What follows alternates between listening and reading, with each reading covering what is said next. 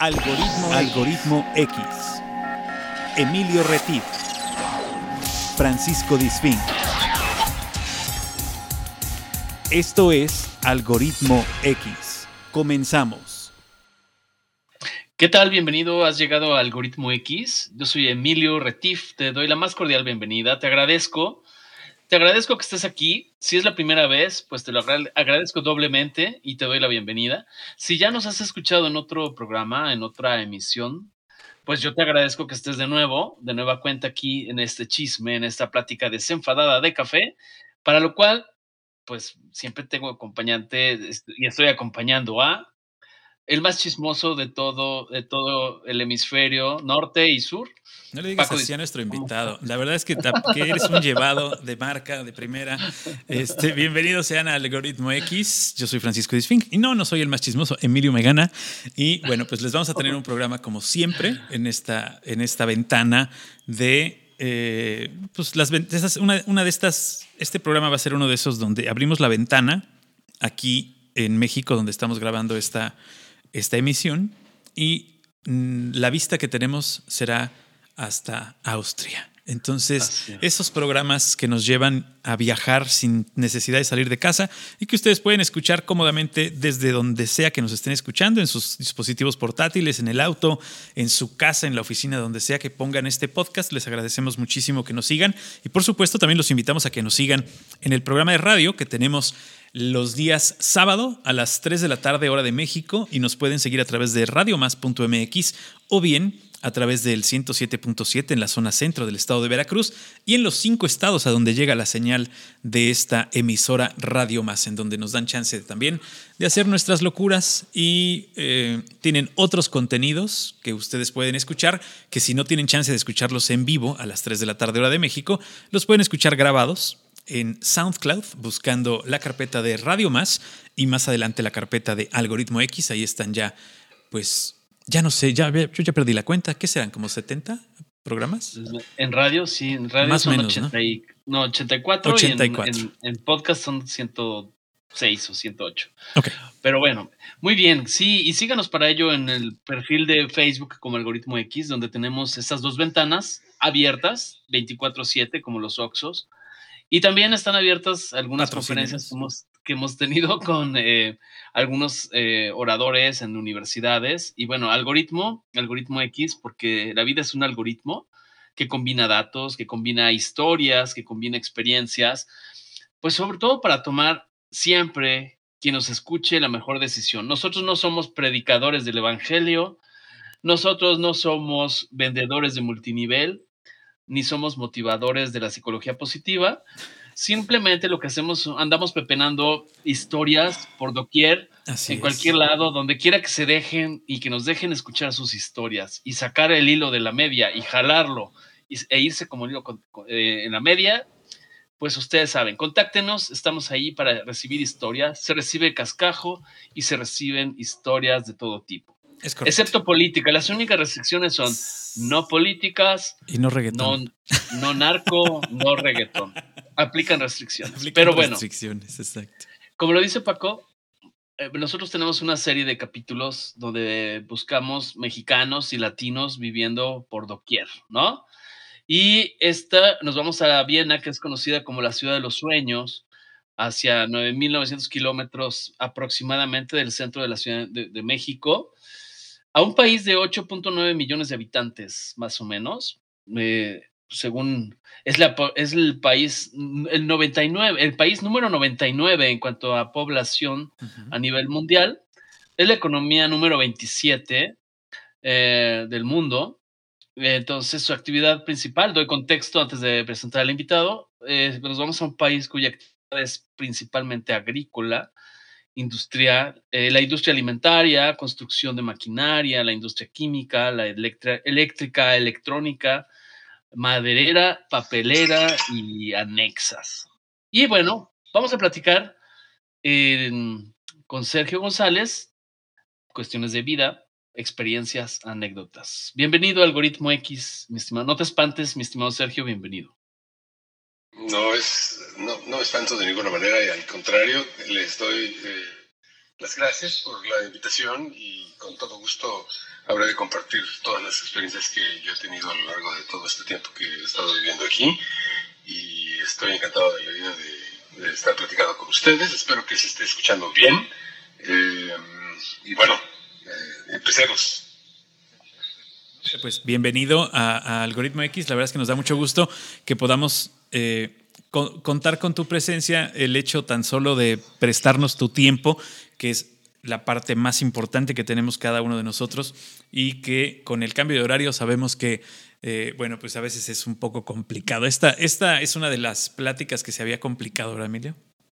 Así es, pero como somos un poco tercos, dijimos, pues esto se lleva porque se lleva. Entonces, eh, aquí estamos platicando con Sergio y bueno, sé de antemano que tiene varias experiencias. Pero antes de irnos hacia tu peripecia por el mundo, hacia Austria y todo esto, me gustaría saber, Sergio, si nos quieres compartir, ¿qué hacías en México? ¿De qué la girabas acá? Eh, no sé, estudiaste hasta la universidad. Cuéntanos ese contexto antes de irte a Austria. Claro. Con mucho gusto, mira, em, o miren, yo eh,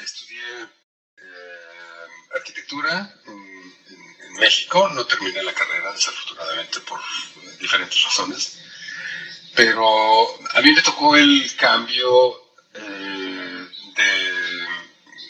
de, la parte de dibujo a mano a la parte de dibujo digital. Yo estuve justamente en esa coyuntura y fue muy interesante porque pues como yo no tenía acceso a, la parte digital, digamos, de, dibujo por computadora, eh, lo tuve que hacer por, eh, por, mi propia mano y fue muy interesante porque creo que las cosas que se aprenden de esa manera son, eh, tienen un poco más de valor porque no, es, no es una cosa que estés aprendiendo en la universidad, sino que la tienes que aprender porque crees, en mi caso, yo creo que es una, una herramienta que, pues eh, ya lo platicaremos un poco más adelante, pero fue lo que me permitió incluso llegar hasta, hasta Austria en, algún, en algún momento y trabajar en una de las oficinas de arquitectura que, que yo más admiro. Eh, y si no hubiera sido por, por esa terquedad o necedad eh, eh, si no lo hubiera hecho así, no hubiéramos podido eh, estar platicando en este momento. eso me permitió en México poder trabajar en diferentes oficinas de arquitectura que en su momento, bueno, apenas empezaban con, la, la, parte digital, es decir, el cambio de, dibujo a mano a dibujo por computadora. Estamos hablando de los años 1987, eh, 88 más o menos, al, 1994, 95, en donde hubo una crisis fuerte, entonces tuve que hacer una pausa. Pero en el Inter, bueno, pues estuve trabajando en oficinas eh, importantes, creo yo. Tuve la oportunidad de organizar algunas oficinas en la cuestión digital. Eh, como es el caso del grupo LBC. Eh, previamente había trabajado yo con eh, los arquitectos Enrique Norten y Alberto Kallach. Y el último eh, gran proyecto en el que participé en, México fue el Teatro Polivalente del Centro Cultural de las Artes, en, donde están los estudios Churubusco, o donde estaban los estudios Churubusco Ah, actualmente está el Centro Nacional de las Artes. Y eso fue, fue más o menos el, previo de lo que... Ok, Sergio, bueno, me gustaría saber, por ejemplo, ¿qué se necesita o qué, qué fue en tu caso, para ser más, más directo, qué fue en tu caso lo, lo, lo que te llevó a pensar, a poner en tu mapa el cambio de residencia? ¿Alguna austriaca, alguna europea por ahí? Cuéntame, chismeame todo eso. Bueno, mm, en realidad, eh, todo esto empezó, yo calculo que debe haber sido el año 1986, 87 más o menos, ¿no? En donde eh, llegó un día un compañero compañera, no recuerdo bien, en la universidad con una revista de arquitectura eh, y en la portada, o más bien el número estaba dedicado a una empresa de arquitectura austriaca que se llama Kop Himmelblau, que quiere decir Cooperación Cielo Azul. Eh, y básicamente mm, son de los promotores de una corriente arquitectónica que se llama de constructivismo, que, bueno, ha sufrido muchas variaciones a partir de entonces, pero, pero la idea básica es que, tienen un edificio eh, propuesto un proyecto y entonces hay que deconstruirlo, ¿no? Basado en, en, los eh, dibujos de un artista ruso eh, el nombre Kandinsky. Y entonces eh, hubo un montón de, convergencias de diferentes tipos y eso eh, llevó a final de cuentas a una corriente arquitectónica que como dije anteriormente se, llama, se llamó de constructivismo en donde hubo muchos participantes, hubo muchos congresos, hubo eh, mucho interés en aquellos entonces, y uno de esos participantes eh, y precursores. Fue una oficina austriaca de nombre Kopf-Himmelblau, como ya lo había mencionado anteriormente, y, creo que vale la pena que eh, la gente que nos escuche haga un poco de búsqueda a través de, la, de, Internet para saber cuáles son los, los, orígenes, porque incluso ahora puede uno buscar los primeros eh, proyectos arquitectónicos de esta empresa, que eran los años 80, cuando, cuando tuvieron sus, primeros inicios, sus primeras eh, participaciones en, en, en, esta, en, este, en esta corriente y, uno podría pensar que, los proyectos se construyeron el año pasado, ¿no? Porque son de... Muy vigentes, ¿no? Pues sí, en realidad son de un, de un alcance futurista, digamos. Frank, Frank Gehry era uno de ellos, ¿no? Frank Gehry es, uno de ellos. ¿No? El, el Guggenheim, por eh, ejemplo, que se ve muy moderno si tú lo ves ahora, ¿no? Eh, eh, esos diseños. es, ese, es ese estilo, ¿no? Sí, sí, sí, definitivamente.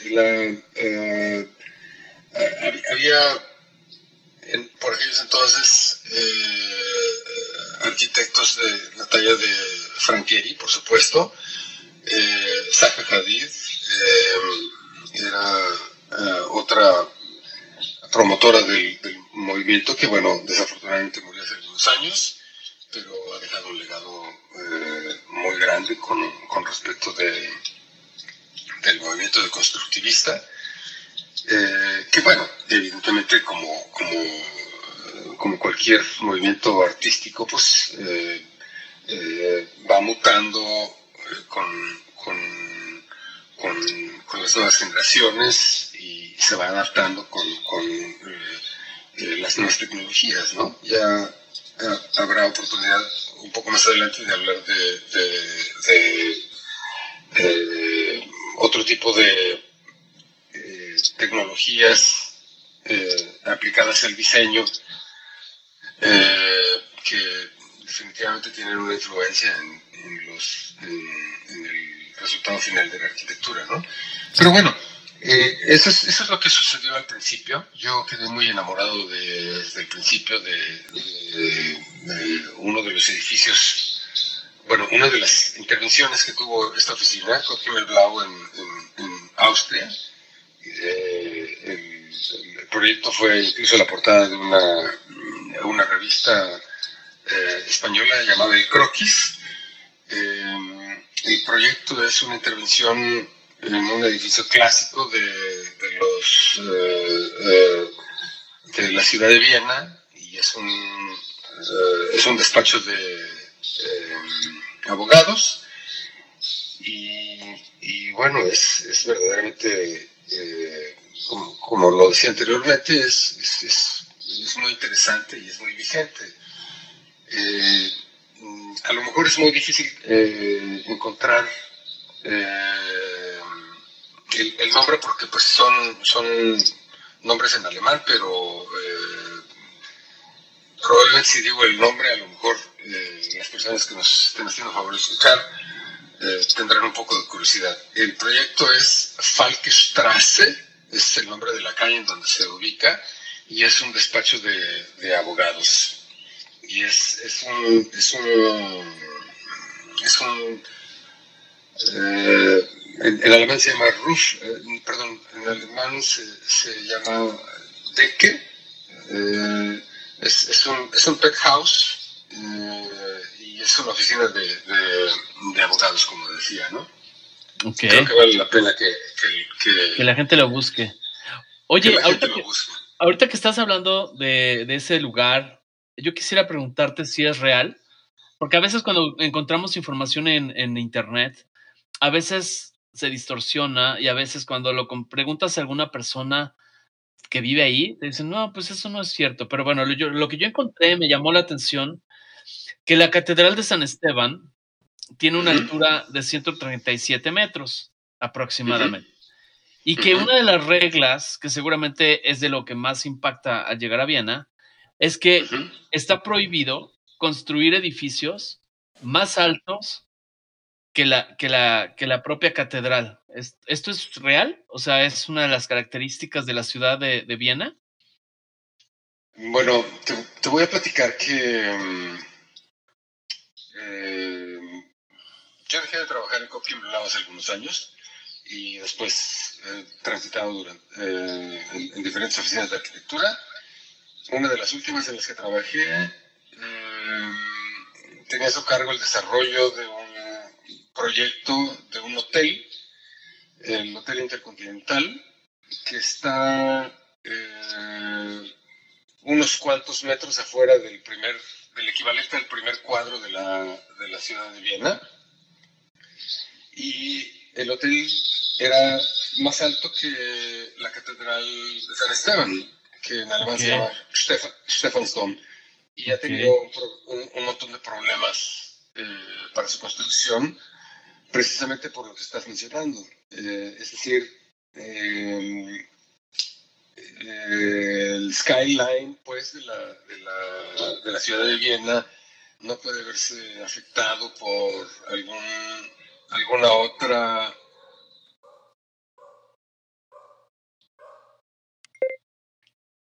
El skyline de la ciudad de Viena no puede verse afectado por eh, la altura de un edificio nuevo, digamos, que sea más alto que la Catedral de San Esteban. Es, es, eh, es, real lo que me estás diciendo, ¿no? Es, eh, la, la, ciudad de Viena es eh, considerado por la UNESCO un patrimonio universal. Entonces eh, hay un montón de eh, reglas para poder construir cerca del, primer distrito. El primer distrito es equivalente al, primer cuadro de la Ciudad de México. Y, bueno, evidentemente no, no está permitido ¿no? Que, ningún edificio sea más alto que, que la Catedral de Esteban es, real lo que estoy diciendo, es verdadero. Eh, y, este edificio del que te platico, el, Intercontinental, ha tenido algunos problemas para su desarrollo, que está todavía en proceso, y estamos eh, eh, en espera para ver qué es lo que va a suceder, pero, pero yo calculo que, que, se va a construir en los próximos años. Se va, se va a lograr, el, proyecto se va a lograr.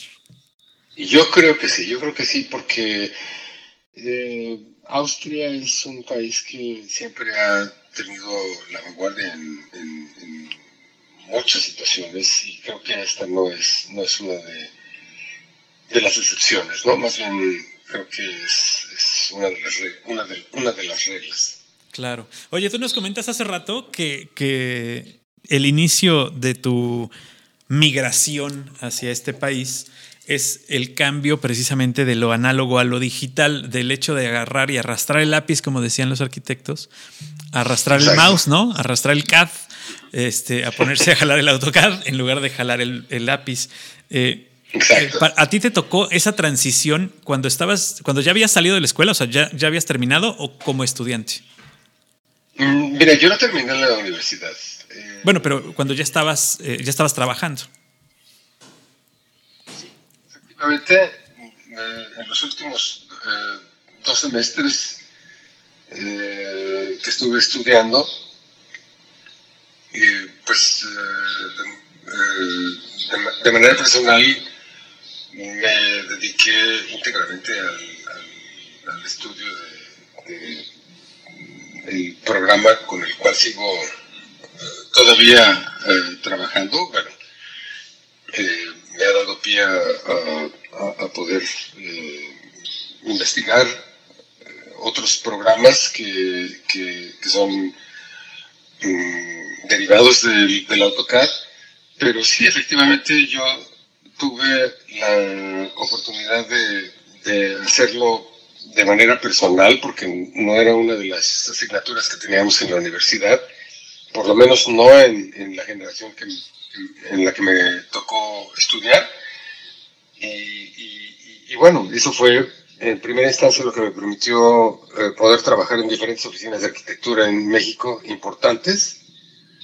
Y así, eh, eh, de manera superficial, te puedo platicar que, que llegué yo a alguna de esas oficinas y, la primera pregunta que me hicieron es, ¿puedes trabajar eh, con una computadora? Y entonces la respuesta era sí. Entonces, bueno, bienvenido. Y, así, así tuve la oportunidad de ingresar a la primera gran oficina de arquitectura en México.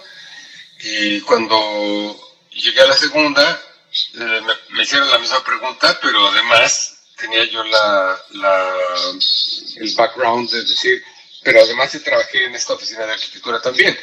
Entonces, eso me abrió la segunda puerta y la tercera puerta me, fue mucho más sencillo abrirla porque ya había trabajado en esta y en esta oficina de arquitectura y además trabajaba con, eh, con computadoras. Y eso me permitió incluso eh, proponer en algunas oficinas de arquitectura más adelante eh, el sistema digital para asesorarlos y decirles, mira, esto se, se, tiene que hacer de esta manera y, tenemos que comprar estos equipos y tenemos que organizar eh, eh, el sistema de archivos de esta manera y, y, todo lo que, lo que viene un poco más adelante, ¿no? Pero eso, eso, fue, eso fue verdaderamente el inicio. Claro, fue, que fue básicamente es el eh, estas habilidades, como bien dices, te abren puertas eh, y creo que eso no ha cambiado en el sentido de que si seguimos buscando mejorar un camino de nuestro trabajo, tenemos que seguir actualizándonos en las cosas que van saliendo. Para todos aquellos que nos escuchan y que creen que ya, ya lo saben todo, porque tenemos por ahí varios, siempre conocemos a alguien que dice que ya lo sabe todo. Entonces, para todos aquellos que creen que ya lo saben todo, siempre tener la habilidad de algo nuevo o de algo que está apenas saliendo es lo que nos va a poder abrir la puerta para llegar a lugares que ni siquiera nos imaginamos. Así es.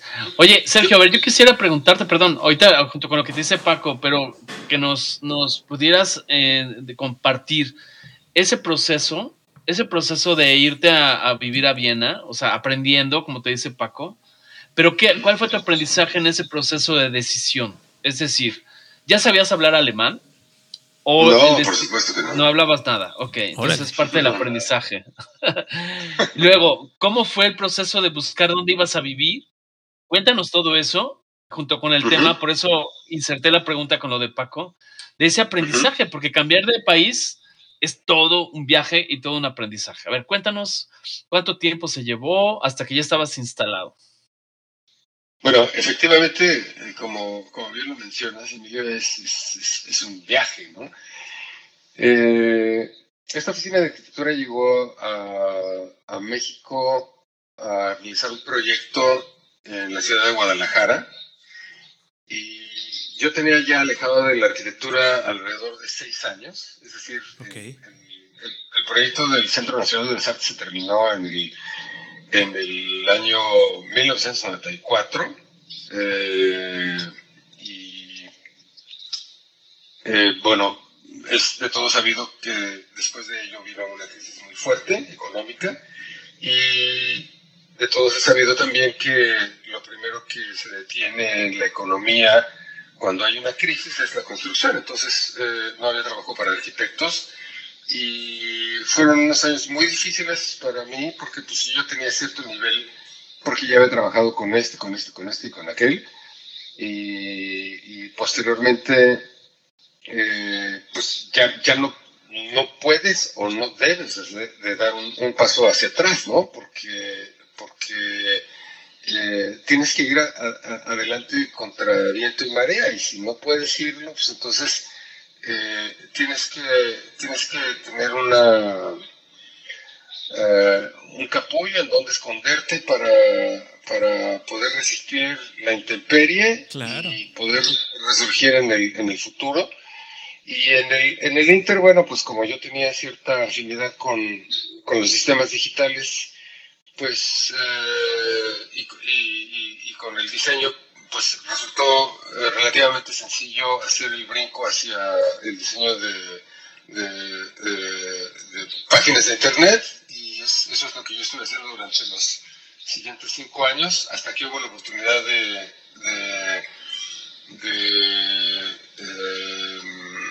participar en, en el proyecto eh, de un centro comercial en Guadalajara que tenía a su cargo la oficina de la que yo hablé anteriormente, Blau, en el año de 2001.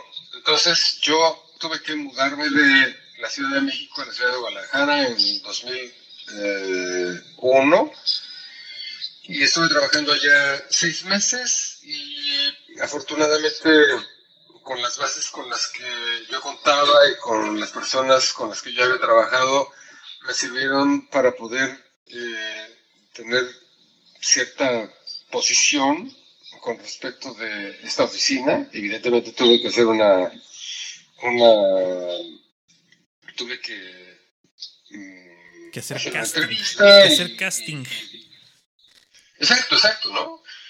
Eh, y y afortunadamente eh, me dijeron que sí. No trabajé directamente con ellos desde el principio, trabajé con la oficina asociada, el, el, local partner que le llaman, y, estuve trabajando en Guadalajara durante seis meses, pero afortunadamente con las bases con las que yo contaba fueron, fue eh, suficiente para que al final de esos seis meses me dijeran, oye, nos interesa tu, tu participación en la oficina, entonces quisiéramos ver la posibilidad de que eh, nos apoyaras y nos acompañaras eh, a, trabajar en la ciudad de Viena, si es que a ti te interesa, y bueno.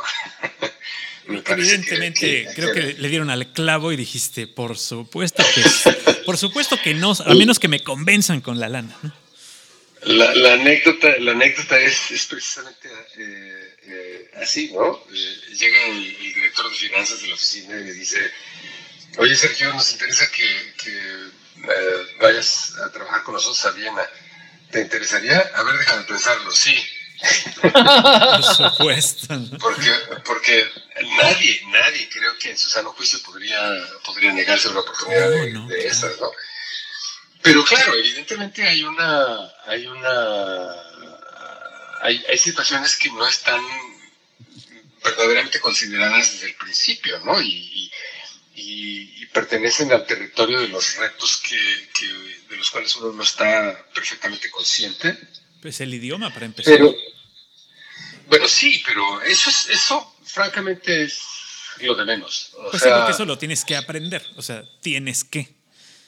O te das a bueno, en inglés, ¿no? En, en, mi, en mi caso, en el, en, el, en el, momento en el que yo fui a trabajar a, a la ciudad de Guadalajara, mmm, pues la comunicación era en inglés y, y, bueno, yo creo haber tenido unas buenas bases de, en, en, eh, en, la escuela de, de, aprendizaje de inglés, pero nunca habría sido el inglés un, una herramienta de trabajo, ¿no? O sea, generalmente creo que la mayoría de nosotros eh, ha aprendido inglés para, para platicar con, con claro, para no perderse, para pedir de comer y para este pedir algunas cosas simples, ¿no?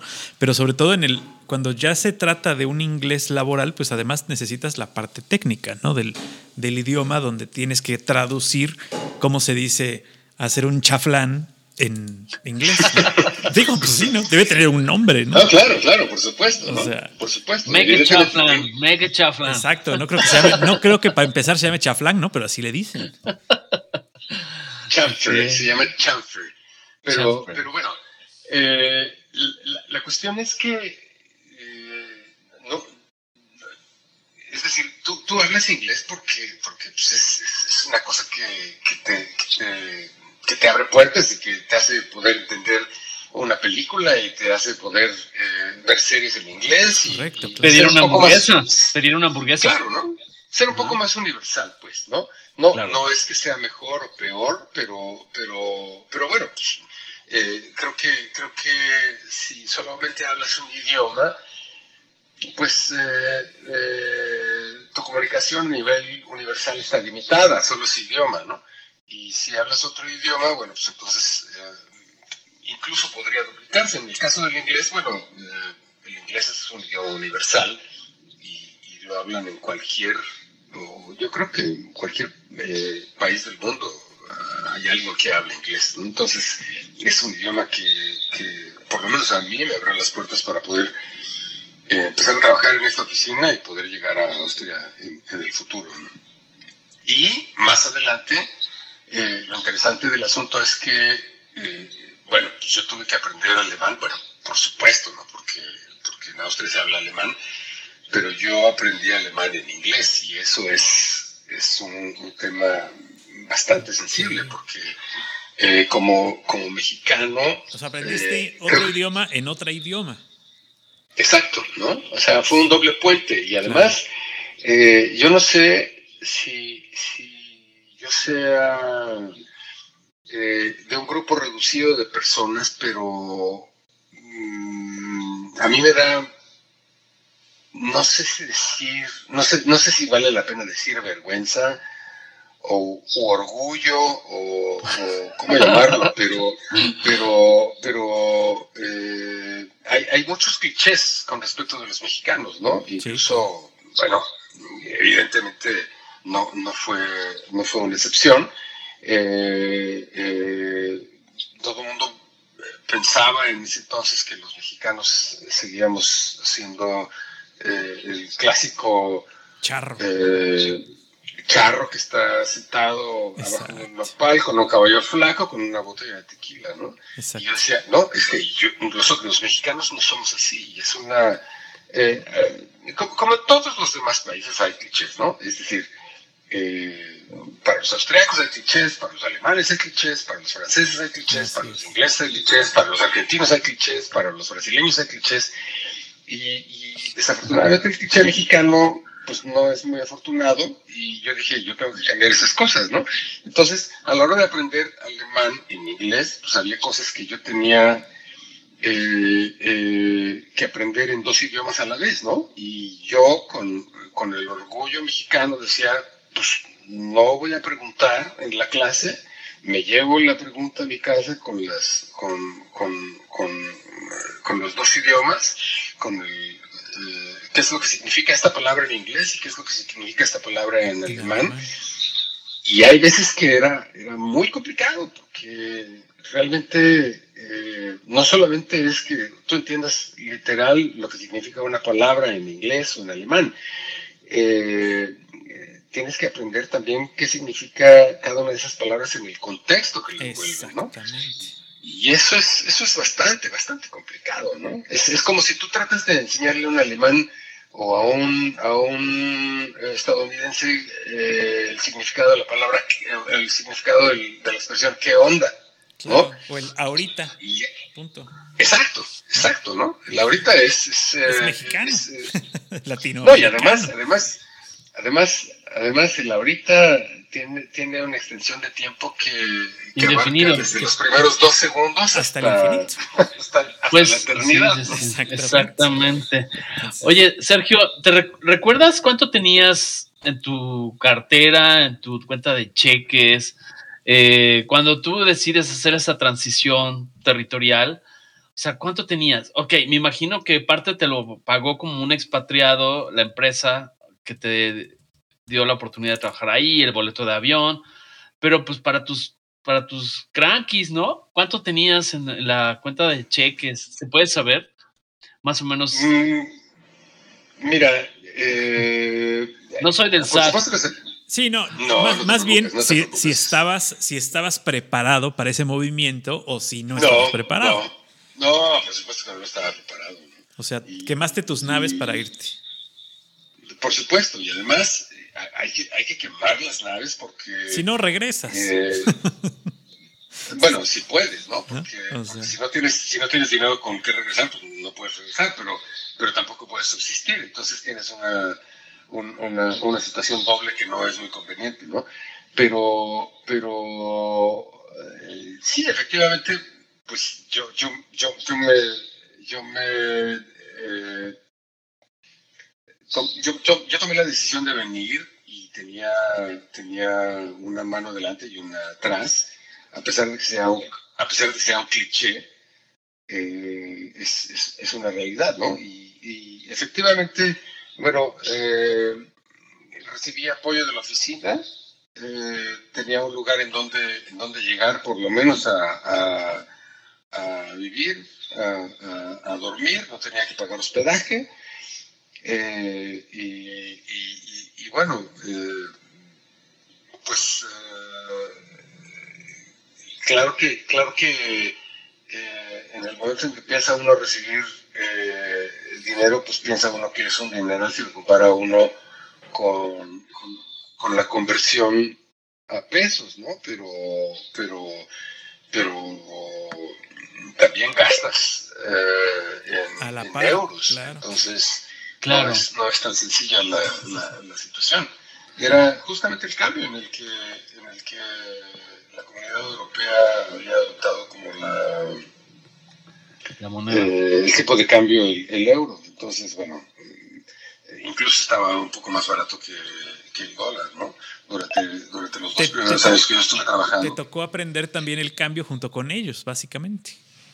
Claro, y sabes, sabes que es muy interesante que lo dices, Francisco, porque eh, al principio eh, tú, tú lo piensas, tú lo piensas eh, al revés, tú, tú, tú, tú- o, bueno, lo piensas eh, desde aquí, desde allá para acá, pues dices, a ver, tantos euros significan tantos pesos. Ajá. Ahora, ahora para mí ya es completamente al revés.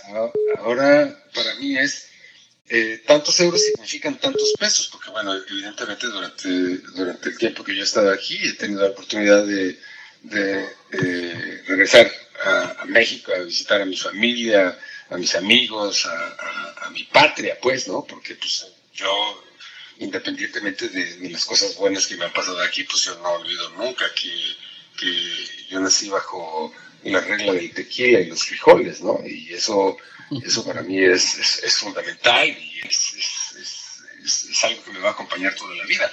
Pero lo que sí es importante rescatar es que eh, ahora yo hago los cálculos exactamente al revés. Ahora para mí es, a ver, si yo viajo a México, ¿con cuántos euros me alcanza para estar tanto tiempo, no?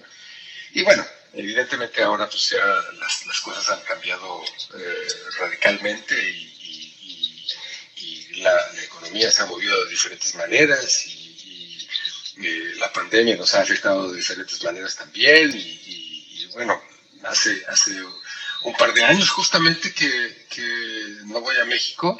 Yo fui a México la última vez en noviembre, en, perdón, en diciembre de 2019 entrando justamente en la pandemia y regresando a, Austria, eh, pues empezaron los problemas serios y bueno, pues ha sido, ha sido un, un, episodio, ¿no? Eso ha sido un, un, verdaderamente episodio, un, un, episodio verdaderamente. Yo te voy a hacer una pregunta que tal vez sea esa pregunta que me han, me han comentado personas que tienen ojos claros, que algunas personas les, les hacen, se puede parecer, pero no, créeme que, que, es para mí es una intriga. A esas personas de ojos claros les han preguntado, ¿y tú de qué color ves los ojos, no? De, a las personas, perdón, ¿tú de qué color ves a las personas? Como si cambiara la cromática de la vida. Pero bueno, pero tú estás pensando en relación a euros cuando viajas, o sea, ya tu, tu punto de referencia son los euros, ¿no?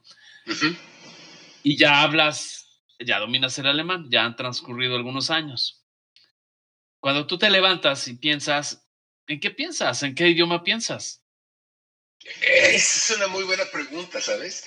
Porque hace tiempo eh, coincidí con una amiga nicaragüense en, en una exposición de una, una pintora nicaragüense precisamente. Y esta amiga había trabajado también en la oficina en la que yo trabajé. Y entonces, pues nos dio mucho gusto eh, coincidir y platicamos mucho. Ella se casó con un austriaco, etcétera, etcétera, etcétera, ¿no? Ajá. Y entonces eh, eh, me llamó mucho la atención que ella no hablaba alemán, siendo que ella y yo prácticamente habíamos llegado a la oficina al mismo tiempo. Quizás ella con un año de diferencia o alguna cosa por el estilo, pero, pero no hay gran diferencia, ¿no?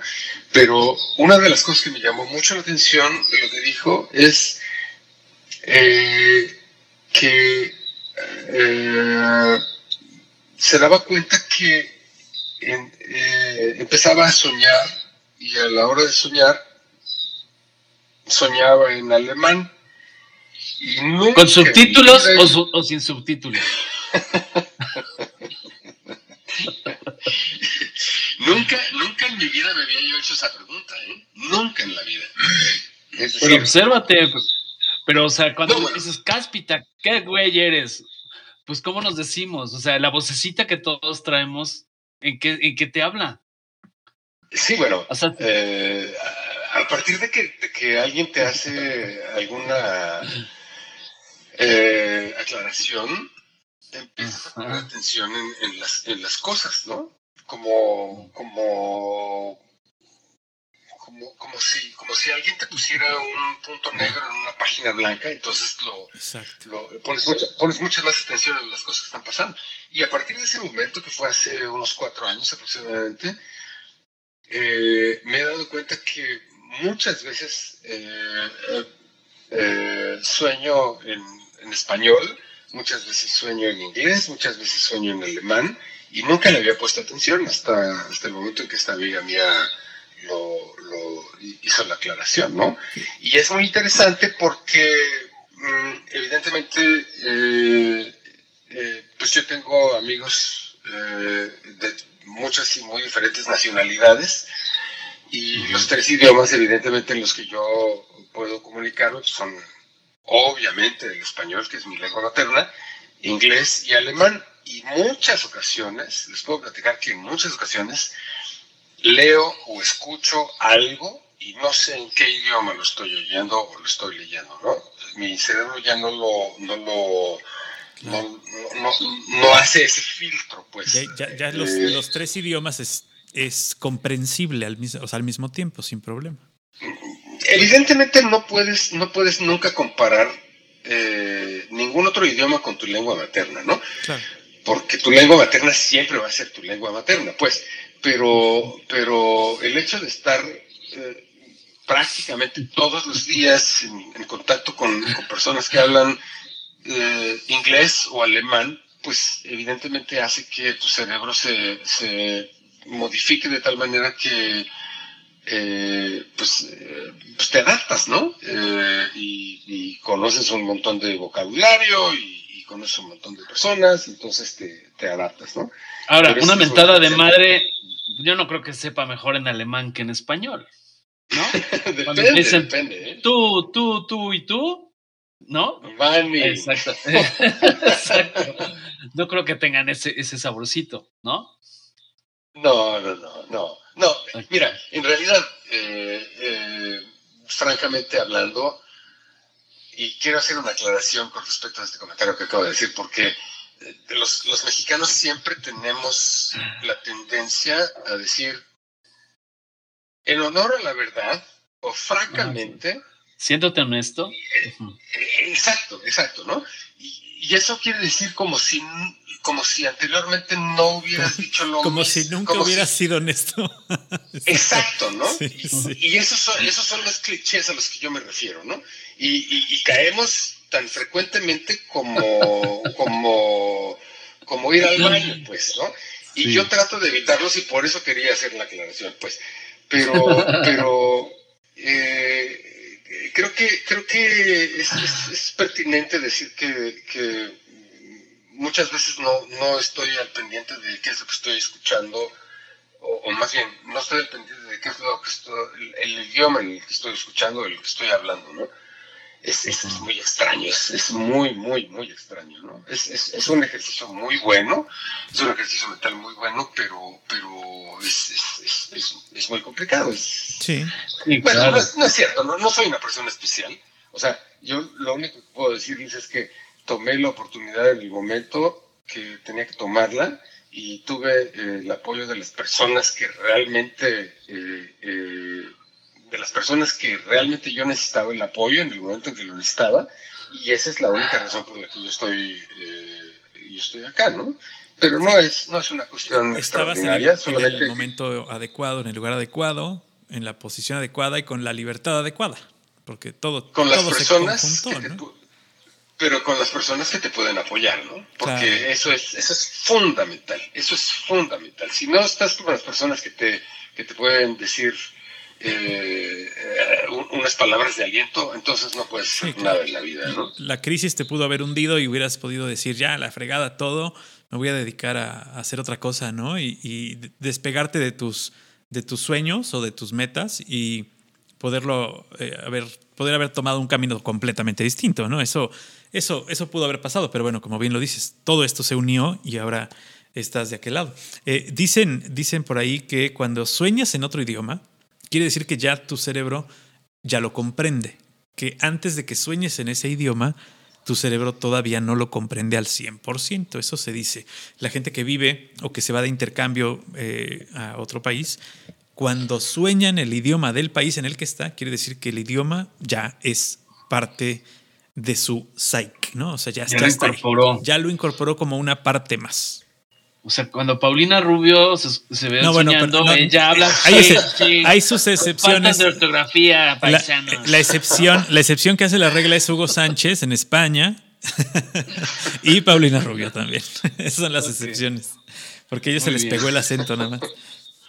Sí, pero, o sea, hablando el mismo español es difícil, pero él cambiando su estructura, cambiando la semántica, la sintaxis, pues es evidente que haga el cambio eh, y que no lo perciba ahora que, le, hago esa pregunta tan bárbara. Pero, em, a ver, cuéntame, ¿cuánto tiempo eh, transcurrió entre que tú aterrizaste en Viena, ya con todo esto armado y todo? y ya te incorporaras a la vida productiva. O, sea, o llegaste como turista en lo que, a ver si me hallo aquí en Austria. Y entonces me dijeron que en la guía Michelin dice que aquí nació y vivió, vivieron Strauss, Schubert, Mozart, Beethoven, Brahms. Y entonces me voy ahí a tomar la, la, la selfie. O ya aterrizaste y vámonos de Godín a la parte austriaca. No, bueno, eh, te, puedo platicar algunas cosas. Eh, no, no, creo que nos va a dar eh, el tiempo para, para platicar todas las, anécdotas que, yo, tengo. Pero podemos, podemos anclar una segunda parte, tú no te preocupes. No, bueno, yo he encantado de la vida porque, porque realmente creo que es muy interesante, pues, ¿no? Pero, pero el, el asunto es que yo, yo, yo vine eh, como en calidad de, de, un becario, pues, ¿no? Porque, bueno, pues evidentemente yo solamente tuve seis meses eh, eh, de tiempo en, en, México para, para poder eh, mostrar lo que yo puedo hacer en esta oficina. Y al final de esos seis meses me dijeron, ok, nos interesa que tú, tú eh, vengas con nosotros y, y, puedas seguir desarrollándote en la oficina en Austria, ¿no? Eh, pero, pero eso fue un, una especie de transición eh, medio turbia porque medio estaba, medio no estaba, medio funcionaba, medio no funcionaba. Eh, evidentemente, bueno, pues, ¿quién en su sano juicio puede decir no a una oportunidad para ir a trabajar al extranjero que en ese momento fueron seis meses, ¿no? Pues nadie, nadie, absolutamente nadie. Yo no, no, no creo que haya nadie que, que, teniendo la oportunidad de, de, viajar durante, bueno, de ir a trabajar a otro país eh, de primer mundo durante seis meses, pues lo niegue, ¿no? Pero, pero tiene sus costos, Emilio, tiene sus cosas, tiene sus costos porque porque pues pasan cosas y, dejan de pasar cosas al mismo tiempo, ¿no? Es decir, eh, eh, mm, tienes, tienes tu, tu, grupo de amigos y tu grupo de, de, cosas que están sucediendo en, en, el país de donde eres origen y, de repente todo eso se congela. Y, o, crees que se congela y entonces vas a otro país y, vives y haces y deshaces y bla, bla, bla, bla, bla, te diviertes y cuando regresas después de esos primeros seis meses, te das cuenta que la vida siguió su ritmo, siguió su, su secuencia. Claro. Y, las cosas eh, han cambiado a pesar de, ti, ¿no? Claro, a pesar de que estés o no estés, el reloj siguió corriendo, ¿no? Por supuesto. Y entonces, entonces tú quieres regresar y, tomar las cosas, tomar, tomar las cosas desde el punto de, donde, desde donde las dejaste y la verdad es que no es, no es posible. Y, es, es, es, un, es, un, es un cambio duro porque, porque mm, creo que hay un pecado en algunos mexicanos que, que van, van al extranjero y regresan pensando que son eh, eh, eh, lo mejor que le puede suceder al país cuando, cuando, cuando regresan. Y, y, hay, hay, un pecado de ida y hay un pecado de vuelta, porque los que regresan tienen el pecado de, decir, yo soy el que puede venir a solucionar los problemas, ¿no? Y los que, los que están en, en México y reciben a esa persona tienen el pecado de decir, es que éste cree que por venir de allá cree que puede eh, solucionar todos los problemas. Y, y, eso, a eso yo le llamo complejos artesanales, porque, porque mm, está muy ligado con, con, lo que yo estaba diciendo hace rato de, del cliché de, de, las cosas que decimos eh, por ejemplo, cuando, cuando digo honestamente o francamente o a decir verdad o lo que sea, ¿no? Tenemos una serie de, de, complejos artesanales los mexicanos que no nos permiten eh, eh, ser humildes en el más estricto sentido de la palabra para, para, regresar con cierta información y poderla compartir con las personas que, que con las que crecimos y hay un pecado también, eh, hay un complejo artesanal en las personas que, que, están en México de no querer recibir esa información y decir, tú crees que eres mejor que nosotros porque eh, eh, crees que estuviste seis meses allá y ahora regresas y, y, ahora crees que eres mejor que nosotros. Entonces hay un, hay un malentendido de parte de los dos lados, ¿no? Y creo que eso es un, un gravísimo error. Sí, claro, porque aparte, estoy de acuerdo contigo, porque aparte no faltará ese proceso de, si tú marcas eso, que, que desde fuera lo puedes estar viendo, que antes tal vez no lo veías porque estabas con ceguera de taller, y ahora en ese rollo de esa plática, eh, cuando tú compartes eso, yo coincido, ¿eh? aunque yo no viva en Austria, yo vivo aquí mismo en Pueblo Quieto, pero eh, yo lo veo igual. Pero cuando tú lo marcas en la mesa, entonces te dicen, ay, seguramente tú serás hijo de, de quién, del archiduque de no sé qué, de tú las traes. Entonces, el tema, el tema es ese, ¿no? nuestra mexicanidad tiene muchos, muchos ángulos y muchas, muchas eh, distancias. Y eso verbal que acabas de marcar es maravilloso, porque a veces no lo veremos, no lo vemos ni lo queremos ver. Tenemos cosas maravillosas. No es crítica, porque a decir, sí, seguramente porque no te vas a vivir con Austria, con tu invitado, ¿no? Pero es un tema que tenemos que aprender a, elaborar y a trascender. No sé si, si ahora lo ves así o coincides conmigo en ese punto. Mire, Lili, yo creo que, que a lo mejor nos vamos a ganar unos, unos buenos aplausos por lo que voy a decir ahora, ¿no? Pero el mejor país del mundo, el mejor país del mundo es México. Sin lugar a dudas. Una de las primeras preguntas que me hicieron cuando, cuando yo llegué a, Austria es ¿cuál, ¿cuál es la comida típica mexicana? ¿Y cuántas veces te has hecho esa pregunta, no? Pues yo jamás en la vida me había hecho esa pregunta, ¿no? Hasta que me lo hice, hasta que me hicieron esa pregunta. Y en realidad, eh, a bote pronto, yo la respuesta que pude formular es, cada 100 kilómetros hay un platillo eh, típico diferente. Si tú caminas 100 kilómetros en México, hay un platillo típico diferente. Eh, quizás el común denominador es una tortilla eh, que envuelve una comida distinta y le llamamos taco y eso puede ser el común denominador. Probablemente los tacos sean, sean, sean la comida típica, ¿no? Pero un, taco de, Yucatán es completamente distinto a un taco en Baja California Sur. Entonces, no hay, no hay realmente una, una, comida típica en la que tú puedes decir, oye, esto es comida típica, porque bueno, si hablamos de la birria en, Guadalajara, o si hablamos de las carnitas en Michoacán, o si hablamos de, de, la carne de venado en Yucatán, o si hablamos de, la, de las carnes asadas en el norte, o, o, si, hablamos de, los moles de, de los mariscos en Veracruz. O sea, ya, ves que no hay una comida típica. No, no, pero no tienes que irte tan lejos. ni siquiera, a veces son dos o tres kilómetros de distancia y hay una comida diferente, ¿no? México tiene una, una, gastronomía totalmente diferente. ¿no?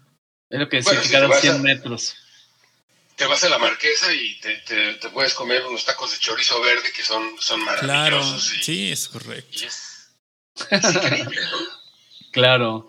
Oye, y bueno, y bueno, no sé, va, Paco. Pero tú tienes, tú tienes por, lo que entiendo y por lo que oigo, lo que escucho, tienes muy claro el lugar del mexicano fuera de México. Tú eres realmente o comprendes el poder que tiene el ser mexicano fuera de México. Porque mucha gente, así como lo decías hace un rato, mucha gente cuando tantito pisa otro país, hace base en otro país y cuando regresa a México se siente el archiduque de Austria, eh, hay gente que cuando se va a otro país se le olvida que es mexicano.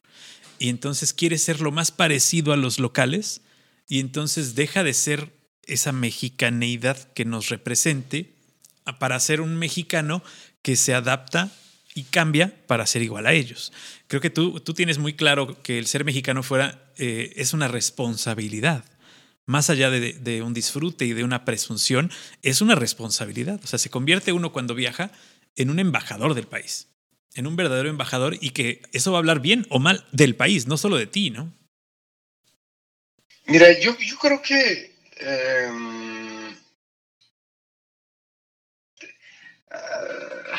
es, muy. Tiene muchas aristas esa pregunta que me estás haciendo, Francisco, porque eh, mm, así como las raíces tienen muchas ramas que van en diferentes direcciones eh, dentro de la Tierra, creo que, creo que la respuesta que yo podría dar en este momento tiene, tiene muchos orígenes, ¿no?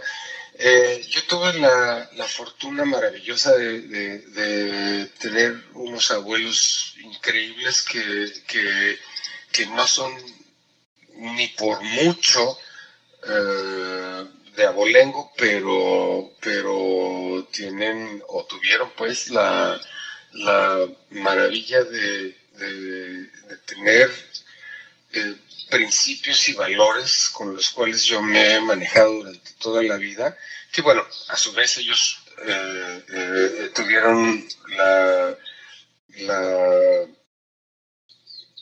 el timo pues de, poderlo transmitir a, sus hijos, mis padres, y mis padres a mí, y, eso me, me, llena mucho de orgullo, ¿no? Que evidentemente no, no, no puede ser que te des cuenta de ello muy al principio de tu vida porque pues, no tienes un punto de comparación hasta que tienes un punto de comparación. No es una estupidez lo que estoy diciendo, ¿no? Pero no puedes compararlo hasta, hasta que no puedes compararlo. Es decir, eh, hasta, el, hasta el momento en el que estás verdaderamente lejos de tu tierra y entonces eh, recibes información de este, de este, de este y de aquel y comparas la información de, de, sus familias y de sus orígenes y de, su, de sus países con lo que tú tienes y no es, no es de ninguna manera menospreciar lo que, lo que sucede con eh, las, las diferentes personas con las que yo he conocido, pero la riqueza que nosotros tenemos como cultura, la riqueza que nosotros tenemos como gastronomía, la riqueza que nosotros tenemos como historia, que desafortunadamente no nos, no nos ha acompañado mucho durante los últimos años, pero eh, la razón por la que nosotros somos conocidos a nivel mundial es justamente la, cultura prehispánica, ¿no? Es decir, eh, eh, creo, que, creo que sabemos perfectamente bien y por el entorno por el que, por el que eh, seguramente donde viven ustedes están rodeados, sabemos perfectamente bien cuáles son los orígenes de, la, de las de, diferentes pirámides, por ejemplo la, pirámide de Chichen Itza, ¿no? Como dato arquitectónico cultural, puedo decir que en el equinoccio de primavera eh, el sol baja a través de las escalinatas de la pirámide de Chichen Itza y forma eh, la figura de una serpiente que justamente en el equinoccio de primavera forma una forma una, serpiente, serpiente, eh, que está perfectamente bien orientada conforme al cosmos que nos que es nuestro nuestro eh, entorno eh, universal, digamos, pues, eh, y eso es, es algo que, que, es previo a que nosotros hayamos sido conquistados por, por, los españoles. Es decir, nosotros tenemos una cultura que vale lo que, lo que prácticamente ningún otro país o, muy pocos países a nivel mundial tienen, ¿no? La cultura, la cultura prehispánica mexicana es, es, es, eh, no, no, no, no, no, creo que, no creo que podemos eh, eh, compararla con, con, con, ningún otro país. Pues yo estoy muy orgulloso de lo que, de lo que, de, nuestros orígenes y, y realmente no, no es posible que uno se dé cuenta de todo lo que tiene hasta el momento en el que uno está lejos y dice, ah, caray, me están preguntando esto, me están preguntando esto, vaya, vaya, vaya, vaya. O sea, claro. oye, sí tenemos un origen muy fuerte, dime. Hablando de los orígenes y hablando de tu llegada a Austria, seguramente, pues ya habías escuchado cuando vivías en México, como lo hemos escuchado por décadas, el tema del penacho de Moctezuma. ¿no? Que creo que además ni siquiera lo usó Moctezuma, porque creo que lo usó un sacerdote. Entonces, seguramente mi pregunta es, cuando llegaste, ¿eras de los que iba a rescatar el penacho y lo iba a regresar al territorio mexicano? ¿O qué pasa? ¿Qué, dice, qué, dicen en Austria esa versión? Eh, y cuando el gobierno nuevo llega y dice que devuelvan el penacho de Moctezuma, ¿qué se dice en Austria al respecto? ¿Nos puedes compartir esa parte? Claro. no se dice nada. Así de simple. No, es, que, es que, mira, en realidad, en realidad ese es un tema, es un tema político para, para, para el reflector nada más. Para mantener, mantener la distracción política de alguna manera, ¿no? Pero, pero eso, eso no es lo que en realidad importa.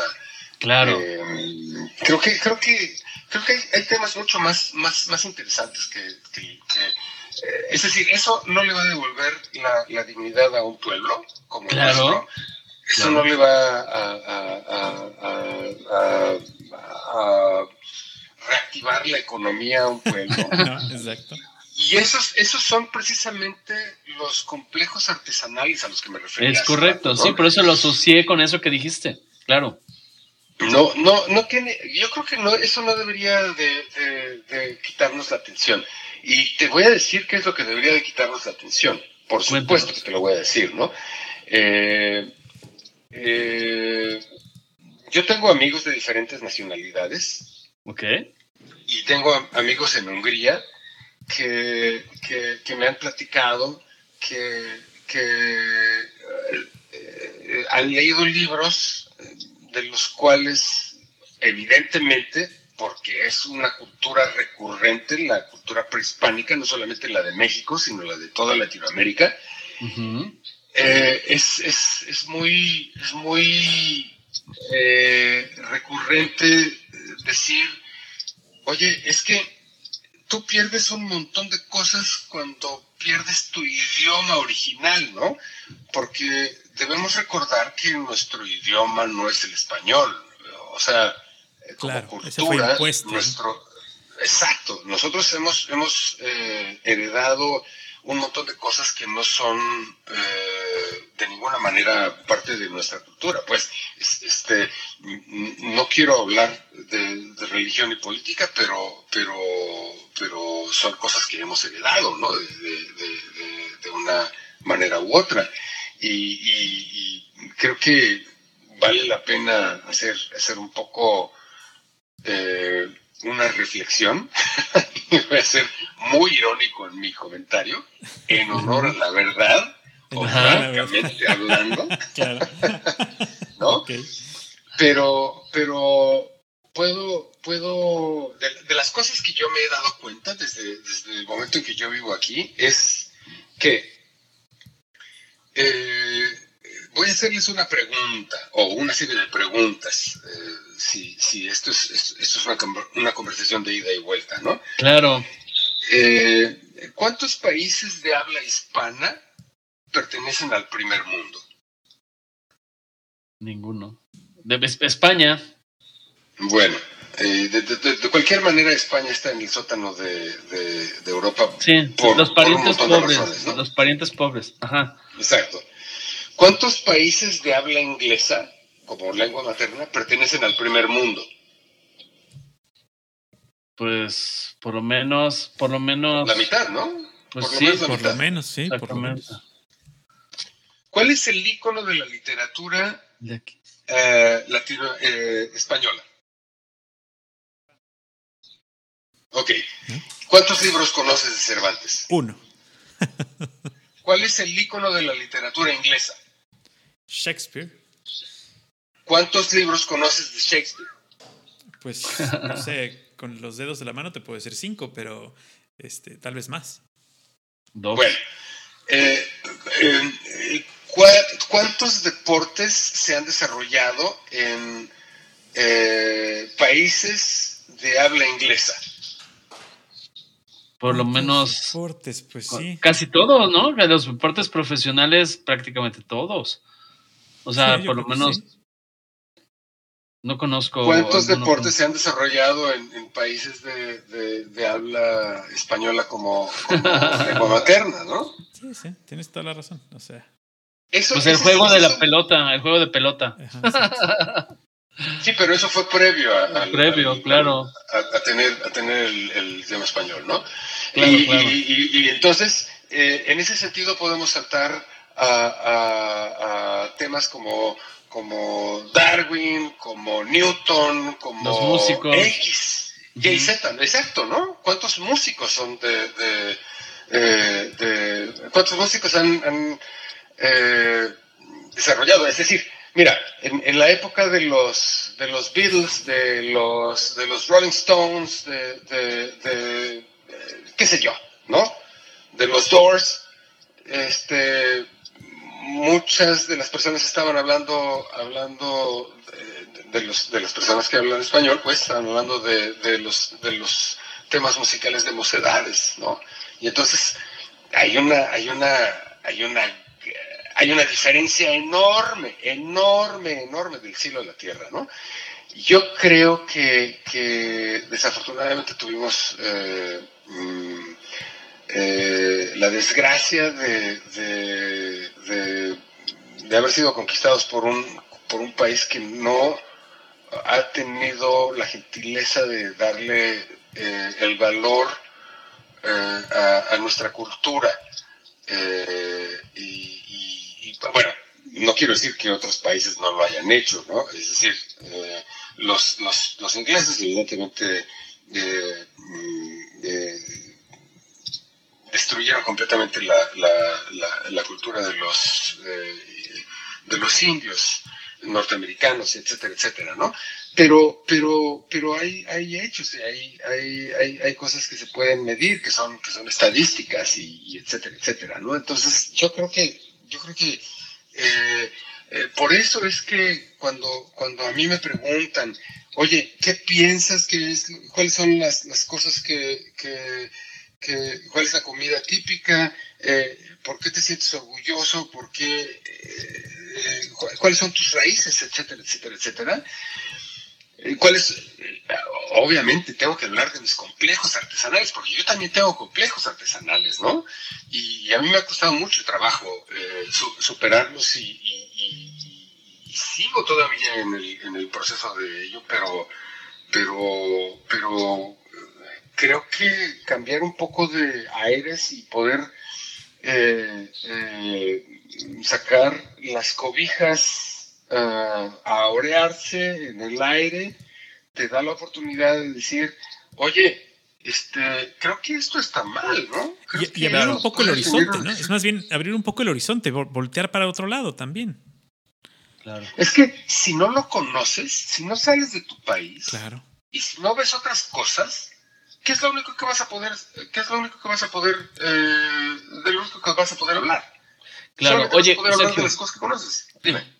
Quisiera que nos compartieras, yo sé, eh, no tengo la información precisa, pero sé que dentro de tu estancia en estos años en Austria, eh, tú has hecho una labor, has participado en alguna exposición, has armado. Cuéntanos un poco esa parte, porque sé que tiene que ver precisamente con el rescatar ciertas cosas, ciertas tradiciones o información de la historia del país.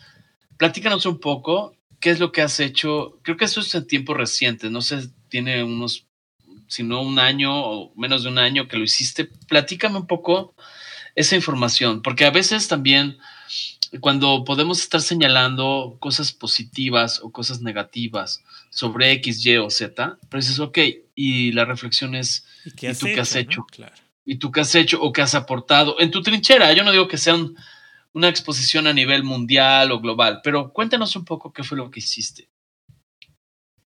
Claro. Eh, mira, yo siempre he estado un poco inquieto con respecto de, aprendizaje de nuevas tecnologías, ¿no? Eh, entonces, eh, a partir de que yo tuve la oportunidad de trabajar en esta, empresa, pues aprendí programas, y aprendí, sistemas y aprendí procesos que, pues son, son como, como hobbies, digámoslo de alguna manera, ¿no? Eh, eh, hace poco tiempo tuve la oportunidad de comprar una, ah, una cortadora láser que también graba en diferentes tipos de materiales, entonces estoy haciendo algunos, algunos, eh, algunas pruebas y demás. Al tiempo que yo me reuní con una amiga que, una mexicana, que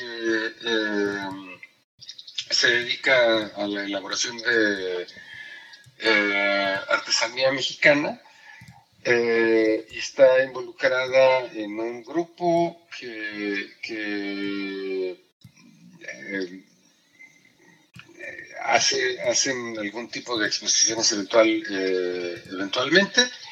Y entonces me dijo que había una gran exposición, bueno, gran exposición, eh, cuando yo digo gran exposición, hay que, hay que tomar en cuenta cuáles son, cuáles son las proporciones, porque Austria es un país de 9 millones de, habitantes, pues, ¿no? Eh, la Ciudad de México tiene por lo menos... 11, ¿no? Algo así.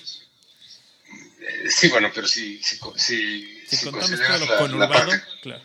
conurbado, pues el, el, país completo de, de, Austria cabe tres veces en, en la Ciudad de México y, su zona conurbada, ¿no? Entonces, cuando yo hablo de una, cuando yo hablo de una gran exposición en, Austria, pues estamos hablando de una exposición, no sé, que, que son 200 o 300 personas, ¿no? Bueno. Eh, hace poco se, se, conmemoraron los 500 años de la caída de Tenochtitlán, que no sé qué es lo que hay que considerar, qué es lo, no sé qué es lo que hay que conmemorar, pero bueno, se, se celebraron, pues, ¿no? Eh, los 500 años. Y entonces eh, en nombre de, eh, ese aniversario se organizó una exposición de diferentes artistas mexicanos radicados en Austria o en Europa. Y la exposición se llevó a cabo en, en una, una galería del primer distrito, que recordemos que el primer distrito de Austria es el equivalente al primer cuadro de Ciudad de México, y hay una mexicana que está casada con un austriaco, una mexicana yucateca que está casada con un austriaco, y tienen una galería, y entonces organizaron eh, la exposición, y yo eh, eh, platiqué con mi amiga algunos días antes de la exposición y me dijo, oye, creo que sería muy bueno que tú participaras porque le enseñé que yo había grabado en acrílico eh, eh, la piedra del sol um, y vio las fotografías y me dijo que sería una buena oportunidad para mí que, que yo lo hiciera y etcétera, etcétera, etcétera. Entonces, de esa manera fue que yo tuve la oportunidad de participar en esta exposición y, bueno, eh, pues eh, debo decir que eh, yo, dentro del área en la que me desenvuelvo tengo que, desarrollar la parte creativa y la parte creativa no es nada más manual, sino también es la parte intelectual. Entonces, ¿cómo es, cómo es posible para mí que pueda yo eh, integrar eh, eh, lo que yo estoy produciendo y darle una justificación para, para poderlo presentar en una exposición? Entonces, lo que sucede es que yo les, les platiqué que había desarrollado esta, esta idea y lo había grabado y lo había cortado en, en, un, en un, pedazo de acrílico de, de 10 centímetros de diámetro y, la idea era que, se pudiera exponer en esta, en esta exposición y que pudiera ofrecerse a las personas eh, para decirles, mira, tú puedes tener el sol en tus manos, porque recordemos que la, la, piedra del sol eh, está expuesta, el original pues está expuesta en, en, el Museo de Antropología tuve que hacer, tuve que hacer una, eh, eh, un research de, de, qué es lo que significaba la piedra del sol. Es, es, un monolito de, eh, de, un peso considerable, de un diámetro alrededor de 3 metros. Y, y, eso plasmado en, un, en, un, en, una, en una pieza de acrílico de 4 milímetros de espesor, pues entonces eh, creo que eso es, es, algo importante que, que, puede uno compartir con las personas que lo pueden ver, porque muchas personas dicen, es el calendario maya. No, no es el calendario maya, es el calendario azteca. sí, sí. ¿no? y lo puedes buscar, es decir, es decir, tú lo puedes googlear y, la, y, la, gente va a encontrar que es el calendario maya o es el calendario azteca. No, señores, esto es el calendario azteca y esto eh, significa que, que, tiene 360 días y los últimos 5 días son, son días de guardar, eh, etcétera, etcétera. Ya no recuerdo exactamente bien qué es lo que significa todo esto porque son ese tipo de experiencias que, que uno los va recogiendo em, eh, a lo largo de la educación, que es preescolar, escolar,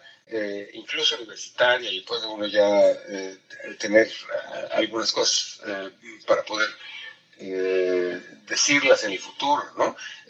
Con, cierta impresión, quizás, pero, pero sabiendo que es parte de tu herencia cultural, ¿no? Y eso es algo que, que es, es, muy interesante para las personas que, que están eh, ávidas de saber qué es lo que pasa con la cultura, porque, eh, mira, eh, Austria no es un país muy viejo. Austria tiene, tiene una, una historia relativamente reciente, ¿no?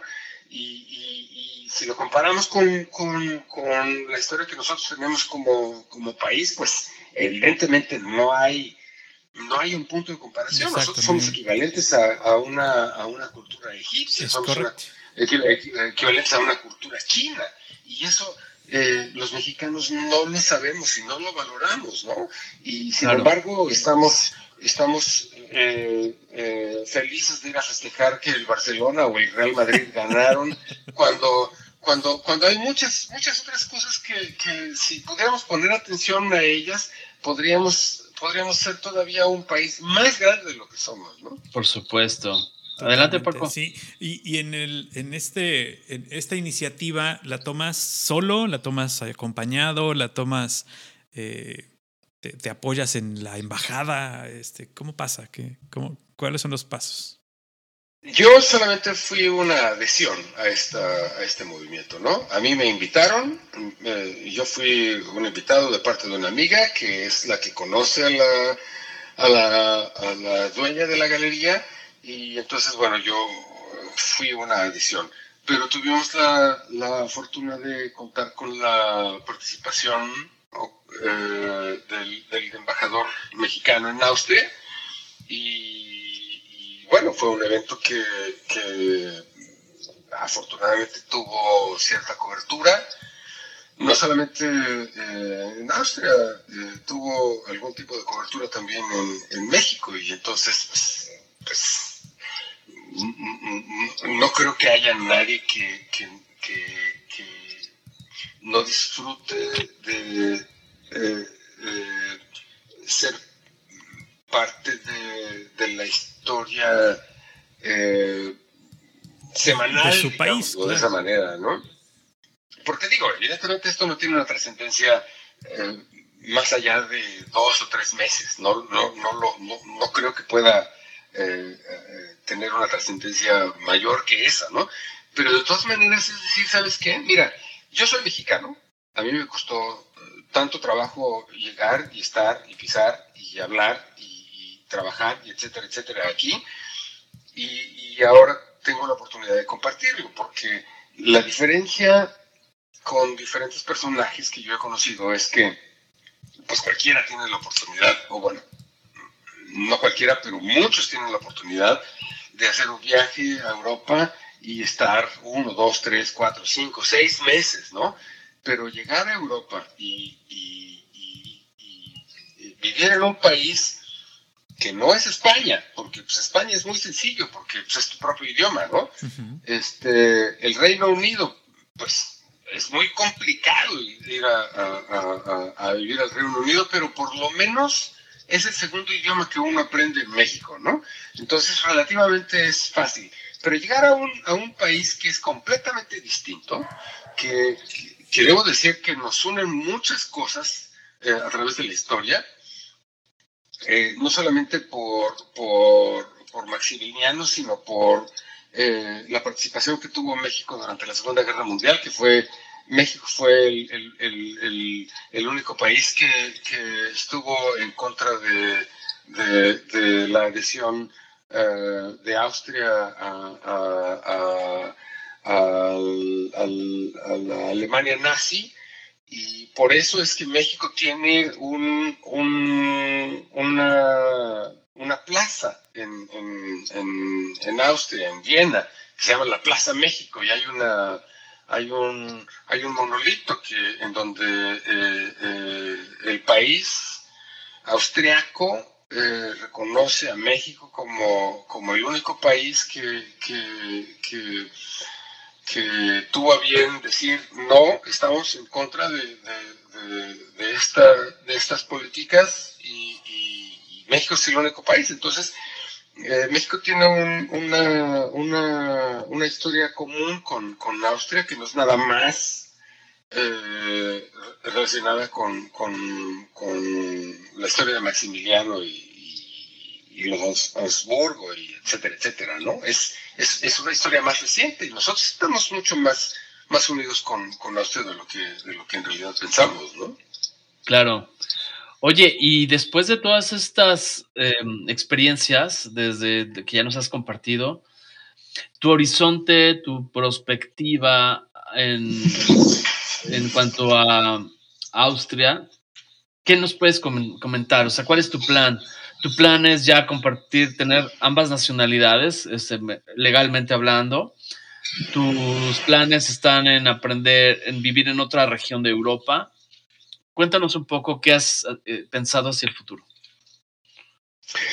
Bueno, eh, creo, que, creo que es muy interesante que, eh, se abra la posibilidad en el futuro de, establecer un puente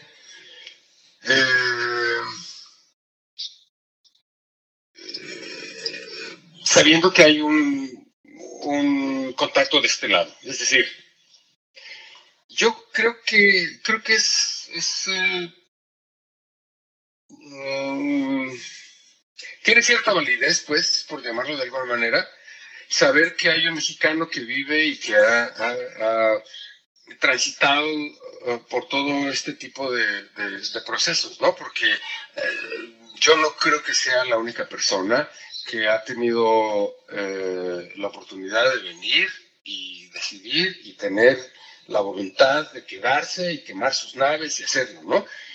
Pero hay mucha gente que no sabe cómo hacerlo y tiene deseos de hacerlo, como yo lo tenía hace muchos, muchos, muchos años, estamos hablando de los años 90, ¿no? Eh, eh, y te puedo decir que eh, los mexicanos nunca perdemos nuestra nacionalidad, pero sí podemos aplicar para otra, otra, legalmente, claro. Legalmente, exacto, ¿no? Y, y Austria es, es, un país que acepta que, que una persona externa eh, o un mexicano, justamente por la historia de la que yo estaba hablando anteriormente, México es uno de los países que Austria acepta que pueda uno aplicar para, para tener la nacionalidad austriaca y, puede uno tener la doble nacionalidad y eso pues evidentemente es una, una, gran ventaja, ¿no? Ya eh, si, nos da oportunidad, si nos da oportunidad del tiempo hablaremos de, las de las grandes ventajas que, que, existen por ser un Godínez en, en, Austria, ¿no? Claro. No, de verdad. Claro, debe haber. De, verdad. Eh, eh, este, digo, evidentemente uno tiene que trabajar como loco, porque el ritmo austriaco es muy demandante. Bueno, el ritmo en Europa en realidad es muy demandante, ¿no? Pero, pero, pero los beneficios son muy buenos, ¿no? Pues sí, pues, ¿por qué no vas, por qué no vas desembuchando? Porque este, suena interesante, suena muy prometedor eso. Claro, por supuesto, encantado de la vida. Mira, eh, eh, hay, a ver si lo puedo, a ver si lo puedo aterrizar como, como, como se debe decir. Hay tres tipos de contratos en una empresa. Uno es el contrato freelance, como lo conocemos. Otro es el, el, asalariado y hay uno intermedio, ¿no? El, freelance, eh, pues evidentemente eh, es exactamente igual que en México. Eh, tú, tú tienes eh, que pagar tus propios impuestos y la empresa no se hace cargo de ti, ni mucho menos, ¿no? Eh, el asalariado, eh, bueno, ser, puede ser voy a hacer el, comentario del, el intermedio. Eh, no es un asalariado, pero tampoco es un freelance. Es, es una cosa intermedia, que creo que esa figura no existe en México, hasta donde yo sé.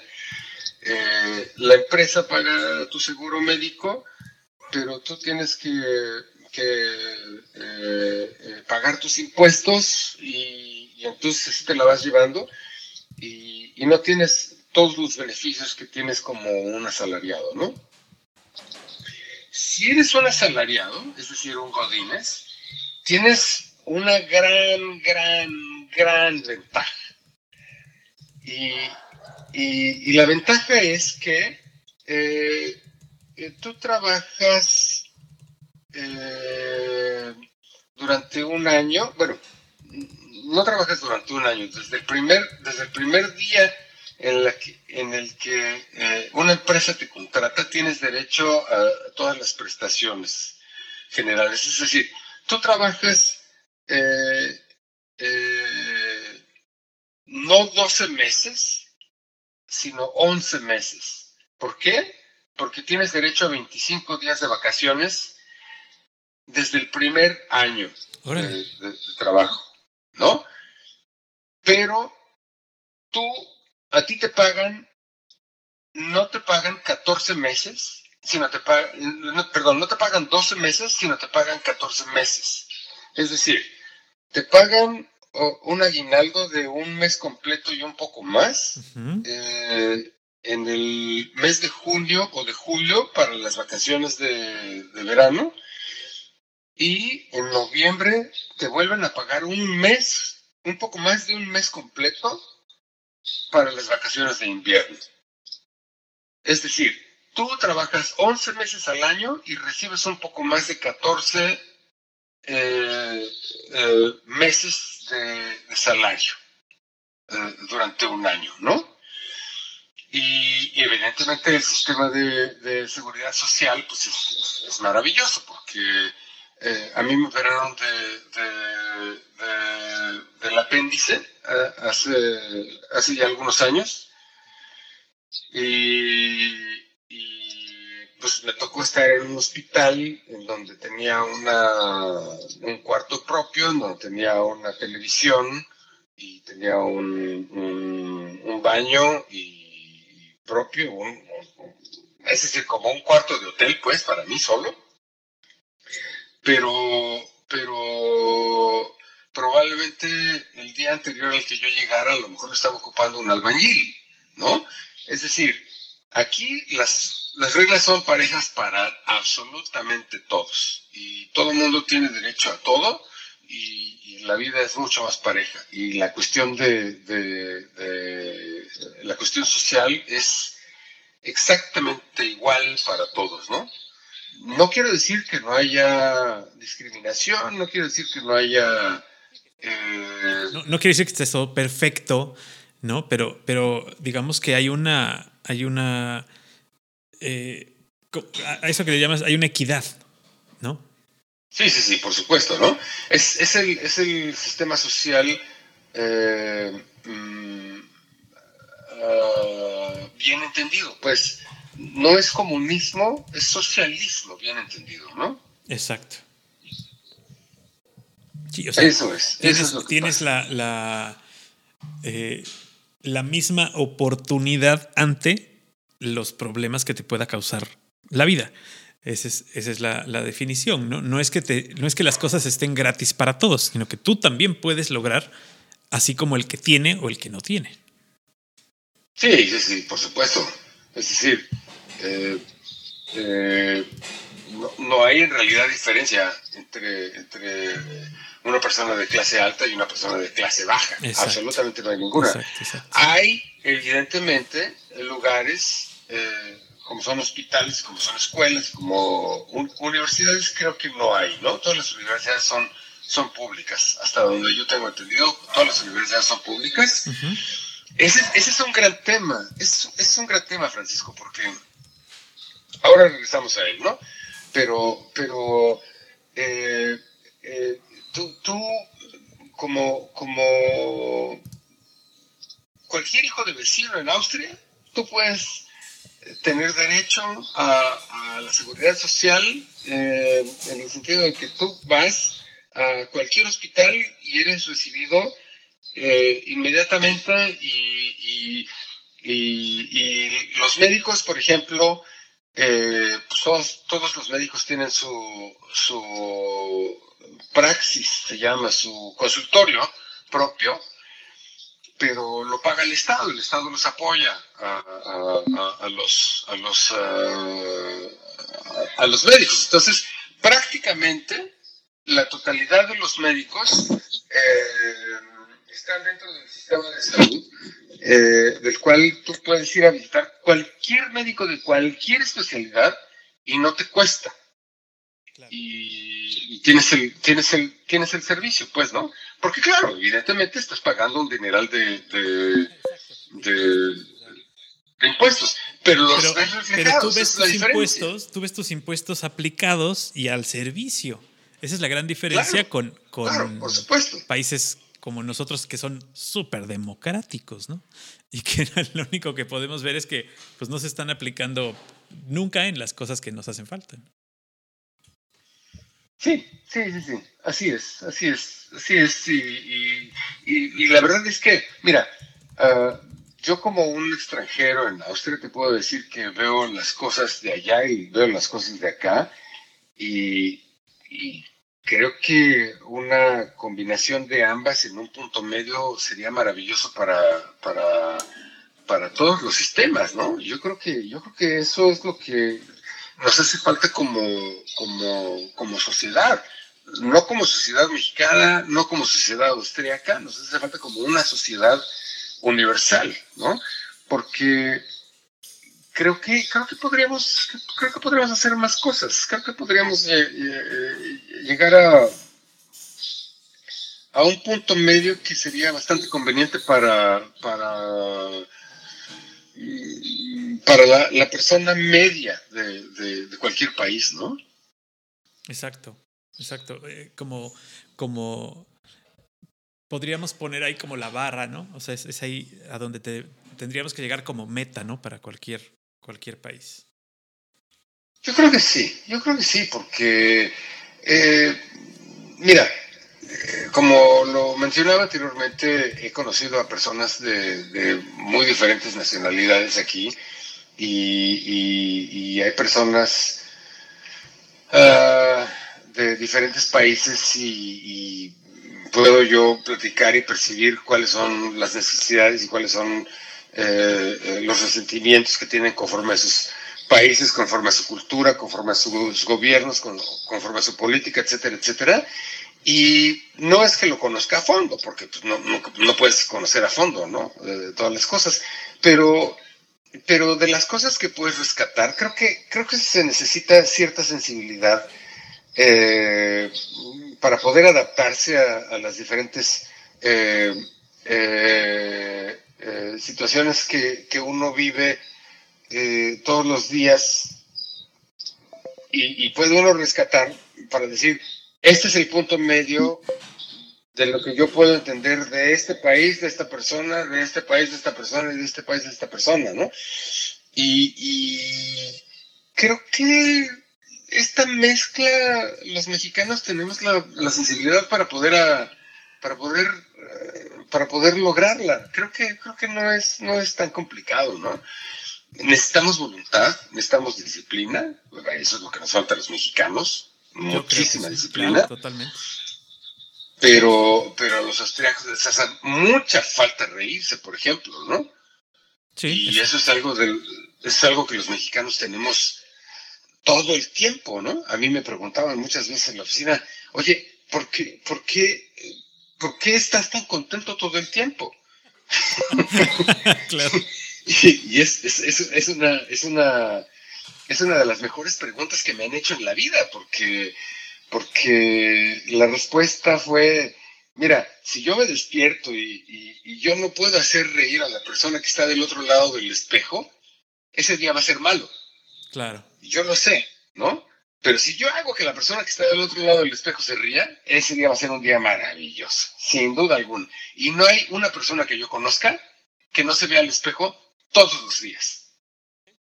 Tienes toda la razón. Y tienes que estar bien contigo para poder estar bien con los demás. Eso siempre ha sido así como eh, la base de, del, trabajo, eh, de, que te vaya bien en el día, como dices tú, o de que te vaya bien el trabajo en, alguna relación o en lo que tú quieras.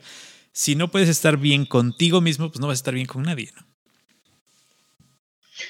Creo que, creo que es bien válido el, el, el, hecho de decir, ok, vamos a, vamos a medir a un país con respecto del índice de, felicidad que puedan obtener, ¿no? Pero no es el único, ¿eh? O sea, no estoy, no estoy queriendo decir con esto que tengo una postura política, ni mucho menos. Por supuesto que no la tengo, ¿no? No tengo ninguna postura política. Pero lo que sí puedo decir es que eh, nosotros podemos sobrellevar las cosas porque creo que tenemos una posición geográfica, una posición geográfica que es muy importante. Es decir, eh, en realidad, a diferencia de los países eh, mucho más arriba del Ecuador, europeos, como son Austria, no en México no tenemos absolutamente ningún problema de, de, hambruna, por ejemplo, ¿no? Es decir, nadie en realidad va a morir de hambre. ¿Por qué? Porque hay lugares en, nuestro país en, los que se producen eh, frutas y legumbres que en muchas de las ocasiones ni siquiera los animales se comen. Es decir, los mangos se caen de, los árboles y no son ni siquiera recolectados por los seres humanos y a veces ni siquiera son comidos por los, por los animales alrededor. Claro. Entonces, nadie en realidad en México se muere de hambre. A diferencia de, de, los países en Europa, por ejemplo, te puedo decir que hoy tenemos una temperatura de menos un grado, menos un... Bueno, sí, durante el día estuvimos como a 4 grados o alguna cosa por el estilo. Hoy debemos estar como a, ahora, que son, que son las que la, ahora para mí es la 1 de la mañana. Yo creo que estamos como alrededor de menos 1 o menos 2 grados, ¿no? Eso pues, nunca, lo vamos a, nunca lo vamos a vivir en México. Es decir, sí, sí, eh, somos privilegiados por la ubicación también. Eso es, eso es a lo que yo eso es precisamente de lo que yo hablaba hace, hace un rato, Francisco, porque mira, nosotros tenemos como país, yo creo que México es uno, si no es el mejor país, es uno de los mejores países, porque México tiene, eh, no sé, eh, voy a hablar quizás así a, a, priori, ¿no? Pero el 80% de, su, de sus fronteras es mar, digamos, ¿no?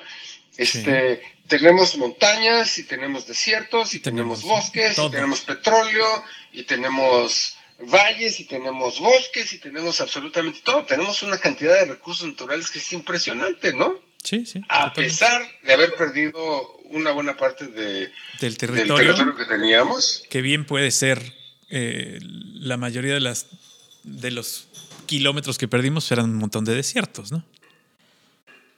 Sí, bueno, pero de todas maneras te puedo decir que California es la, es, es, eh, eh, la economía más, o, una de las economías más fuertes de los Estados Unidos, por ejemplo, ¿no?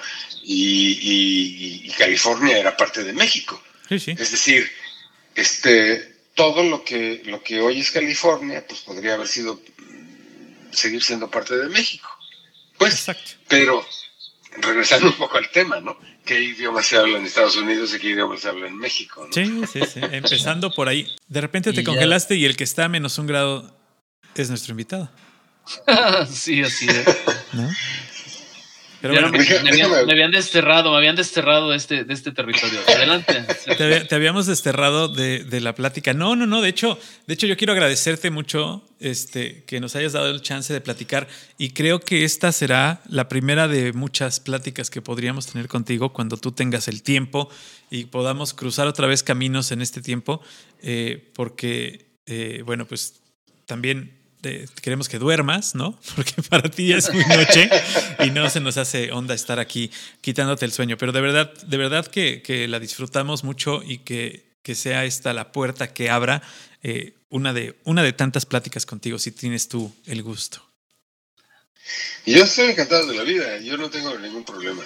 Eh, yo creo que ha sido, ha sido una idea maravillosa.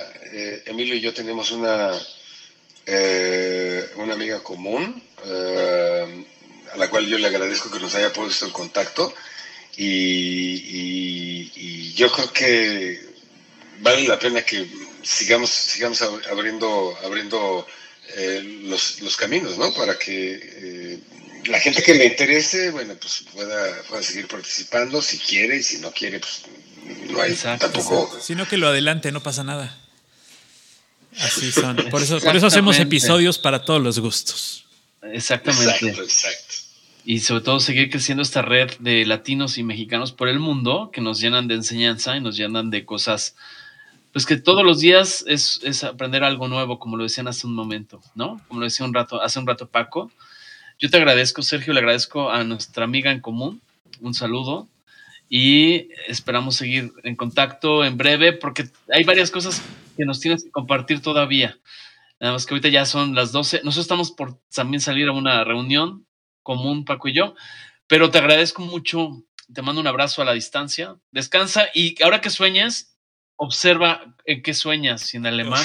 Pon atención, a lo mejor empiezas a soñar en chino, eso estaría padrísimo. Sí, seguramente, seguramente. Yo, yo, yo les compartiré con todo gusto lo, lo, lo, que, lo que sueñe en, la próxima ocasión, si es que se nos da la oportunidad. Perfecto, Sergio. Muchísimas gracias y mucho, mucho gusto de conocerte. Al contrario, al contrario, muchas gracias a ustedes. Un abrazo. Así es. Y, pues Paco, ¿cuál es el, mantra de este programa? El mantra de este programa es que lo escuchen, comenten y compartan. Nos escuchamos en la próxima. Algoritmo, Algoritmo X. Emilio Retif. Francisco Disfín. Esto fue Algoritmo X.